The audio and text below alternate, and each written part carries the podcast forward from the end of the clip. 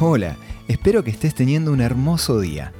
En el tema de hoy y en el de mañana vamos a estar hablando acerca de la felicidad, porque esta palabra encierra una de las mayores aspiraciones que todos queremos alcanzar.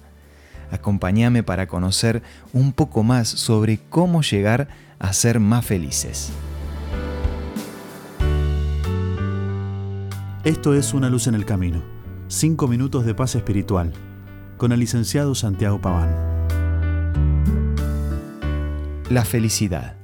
En cierta manera, todo lo que hacemos apunta hacia ese objetivo. Y si bien todos alcanzamos diferentes niveles de felicidad, son pocos los que llegan a mantenerla en el tiempo.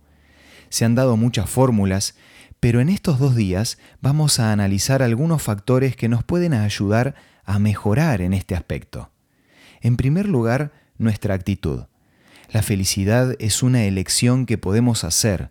Son nuestros pensamientos y no las circunstancias las que nos hacen sentir felices o descontentos.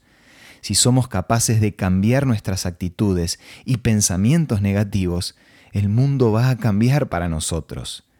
El segundo factor que puede contribuir con nuestra felicidad es nuestro cuerpo. Aunque te parezca mentira, nuestros sentimientos son influenciados, entre otras cosas, por nuestra postura. O sea, si andamos encorvados, con los brazos caídos o con desgano, no va a ser lo mismo que estar con una postura recta, con una mirada que transmita seguridad o con una sonrisa en los labios. El tercer factor es el momento. A la felicidad solo se la encuentra en los momentos. Por eso tenemos que aprender a disfrutar del presente.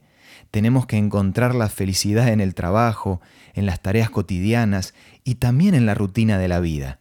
Si no lo hacemos de esta manera, vamos a estar perdiendo muchas oportunidades.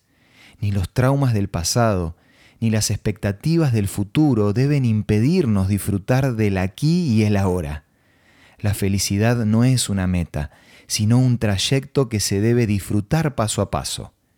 El cuarto factor a tener en cuenta son precisamente nuestros objetivos y metas, porque una meta debería ser un sueño con una fecha concreta para convertirse en realidad. Nunca dejes de soñar y como dice la famosa frase, apuntale a la luna, porque incluso si fallás, te encontrarás con las estrellas. Cuando tengas una meta que te parece inalcanzable, recordá que Dios recompensa tus esfuerzos y te ayuda a alcanzar tus sueños.